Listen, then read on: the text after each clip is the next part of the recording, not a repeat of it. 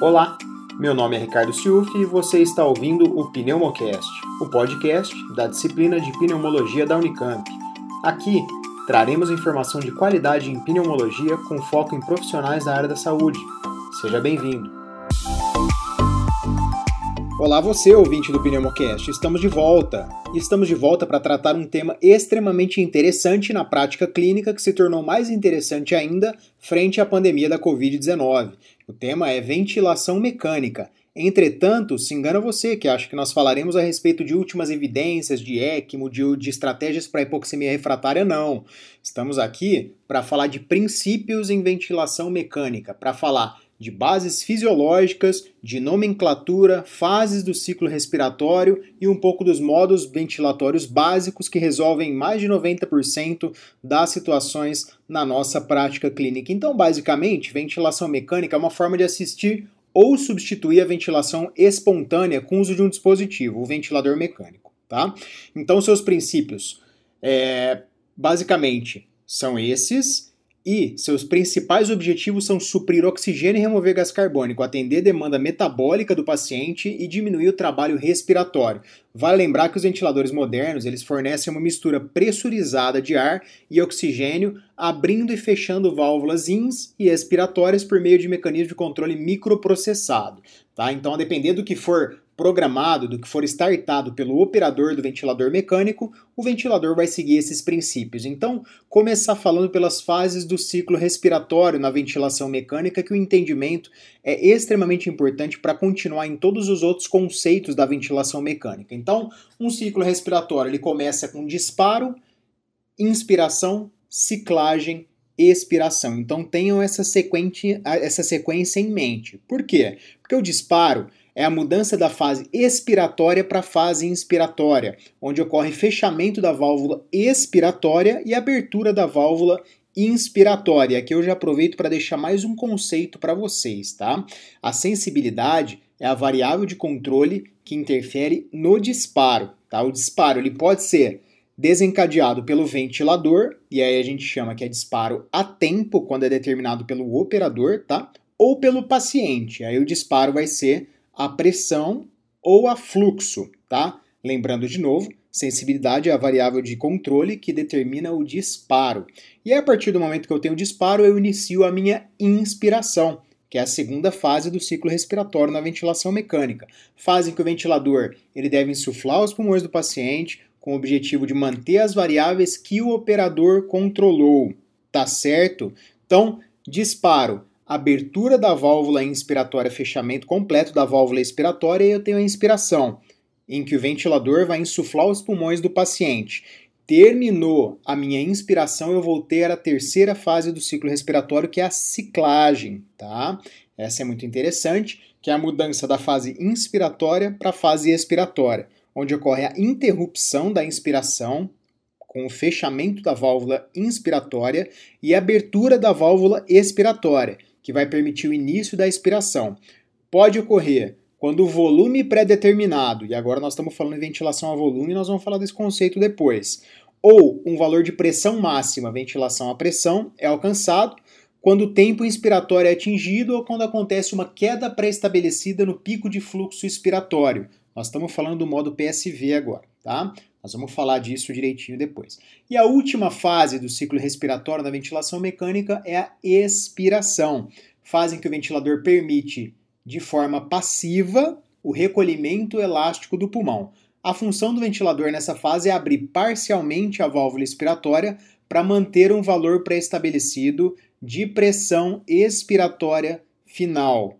Vejam só, nós já falamos outro conceito agora, o conceito de PIP. Não tem como o ventilador abrir totalmente a válvula expiratória. Por quê? Porque precisa manter uma pressão positiva ao final da expiração. E essa pressão positiva ao final da expiração é o que a gente chama de PIP, tá? Que é do inglês, entretanto, pressão positiva ao final da inspiração, da expiração. Perfeito? Então, fase do ciclo respiratório, revisando disparo, abertura da válvula ins, fechamento da válvula ex, inspiração, ventilador insufla os pulmões do paciente, ciclagem, fechamento da válvula ins e abertura parcial da válvula ex, o, o, o, ventilador vai permitir de forma passiva o recolhimento elástico do pulmão, tá? Então a válvula expiratória ela vai estar parcialmente aberta para manter uma pressão positiva ao final da expiração. Perfeito? Disparo, inspiração, ciclagem, expiração e a variável de controle que vai determinar o disparo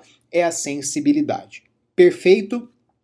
Outro conceito extremamente importante à beira do leito ali também para entender conceitos de ventilação mecânica é a complacência pulmonar, tá? Em voga o tema sempre e é a forma com que o parênquima pulmonar consegue acomodar o volume de ar que entra e sai dos pulmões a cada ciclo respiratório. Então, trata-se da capacidade de acomodação de um determinado volume nos pulmões em relação a determinada variação de pressão, de maneira que Quanto mais complacente for o pulmão, maior a quantidade de volume que será capaz de acomodar, com menores níveis de pressão inspiratória. Perfeito? A redução da complacência pulmonar ela pode ser encontrada em inúmeras patologias, tá? E o principal exemplo é a síndrome do desconforto respiratório agudo e seus critérios de Berlim bem estabelecidos de 2012, ocasião em que, ocasião em que a gente observa um preenchimento alveolar por infiltrado inflamatório ou grande perda de volume pulmonar com predomínio nas regiões posteriores. Tá? O parênquima pulmonar fica pesado, denso e perde a elasticidade, ele se torna duro, pouco complacente. Tá? Outros exemplos de redução da complacência pulmonar são doença pulmonar fibrosante e edema agudo de pulmão. O cálculo da complacência ele leva em conta outras duas variáveis que a gente ainda vai explicar. Tá? Então, complacência é o volume corrente dividido pela driving pressure. Nós vamos falar desses conceitos ainda. Só que eu quero falar de um conceito interessante ainda também: a resistência das vias aéreas, tá? Que é a propriedade das vias aéreas de impor variados graus de dificuldade e dificuldade entenda-se por oposição à entrada de ar pela força de atrito no sistema respiratório. Aqui nós estamos falando força de atrito tanto estática quanto dinâmica, tá? As forças parietais da via aérea, tá? Perfeito, veja que não é do pulmão, é das vias aéreas propriamente ditas. Vamos falar do volume corrente agora.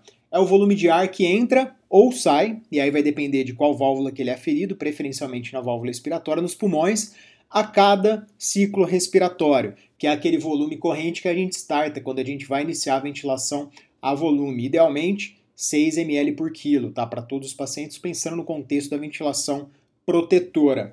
E aí já vamos falar de mais um conceito a respeito do volume. Vamos falar do volume minuto, que é o produto do volume corrente pela frequência respiratória. Vamos dar um exemplo básico. Volume corrente de 300 ml com frequência respiratória de 20 respirações por minuto, nós estamos falando de 300 vezes 20. Então nós estamos falando de 6 litros por minuto.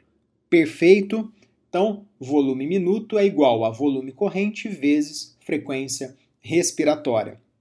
Falando de mais uma variável interessante, fluxo.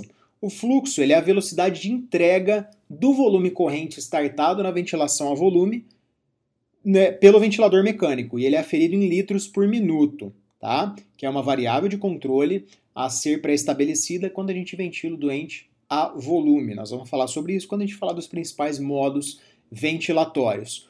Uma outra variável interessante é o tempo de subida, ou rising time, tá? que é o tempo necessário para a pressurização do sistema. Essa variável é só ajustável em modos controlados à pressão. Tá? Uma outra variável interessante é o tempo inspiratório, que é o tempo de insuflação pulmonar. Em vários ventiladores é dada essa variável como uma relação INZEIS. Tá? Isso aí acaba sendo intuitivo, o fisiológico é 1 para 2, tá? Então, se eu tenho uma frequência respiratória de 30 e uma relação 1 para 2, entenda-se que em 3 segundos eu terei um ciclo respiratório, porque a frequência é de 20. E aí em 1 segundo inspiração, em 2 segundos expiração, tá joia? Isso vai ser muito importante quando a gente for falar nos próximos episódios sobre ventilação alveolar.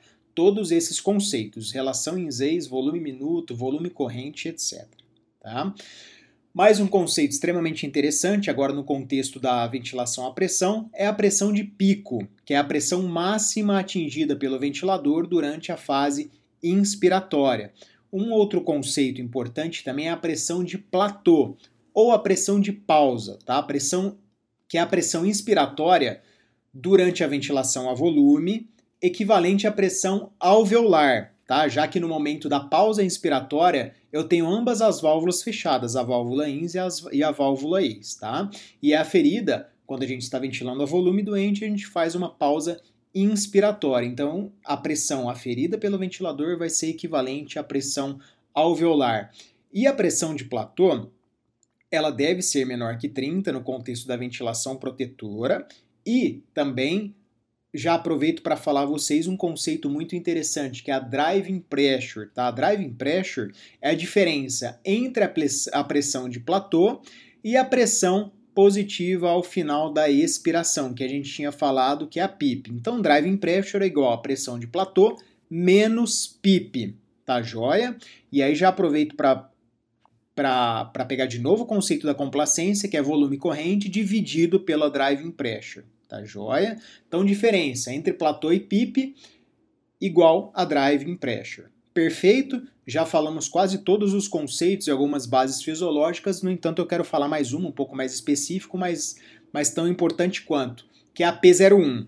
Tá? A P01 ela avalia a atividade do centro respiratório, basicamente. Tá? Então, estando diretamente relacionada ao estímulo neural, a P01 mensura a pressão de oclusão das vias aéreas em 100 milissegundos no início da inspiração, sendo gerada por esforços respiratórios, inspiratórios em especial, é, a P01 representa pressões negativas, tá? apesar de ser tradicionalmente reportada como uma pressão positiva, ela vai ser uma pressão negativa em uma oclusão de 100 milissegundos no início da inspiração. Ou seja, se o meu doente tem uma P01 alta, ele tem um drive respiratório aumentado perfeito. Então, se o meu doente está curarizado, num RAIS menos 5, não tem esforço ventilatório, respira, inspiratório nenhum, P01 dele vai tender a zero. Ao passo em que se o meu doente tem esforço respiratório com centro respiratório preservado, a P01 dele tende a ser mais alta. Perfeito? Então aqui falamos sobre os conceitos de ventilação mecânica. Em nosso próximo episódio, a respeito da ventilação mecânica, falaremos sobre os modos ventilatórios básicos e os seus princípios. Então falaremos sobre ventilação a volume, a pressão, PSV e SIMV. Tá joia? Entretanto, não ouço o próximo episódio sem ter de posse os conceitos e as bases fisiológicas e as fases do ciclo respiratório na ventilação mecânica. Muito obrigado e até uma próxima. Esse foi mais um episódio do seu podcast em pneumologia. Você pode nos seguir no Instagram com pneumocast e também nas plataformas Spotify, Deezer e iTunes. Até o próximo episódio.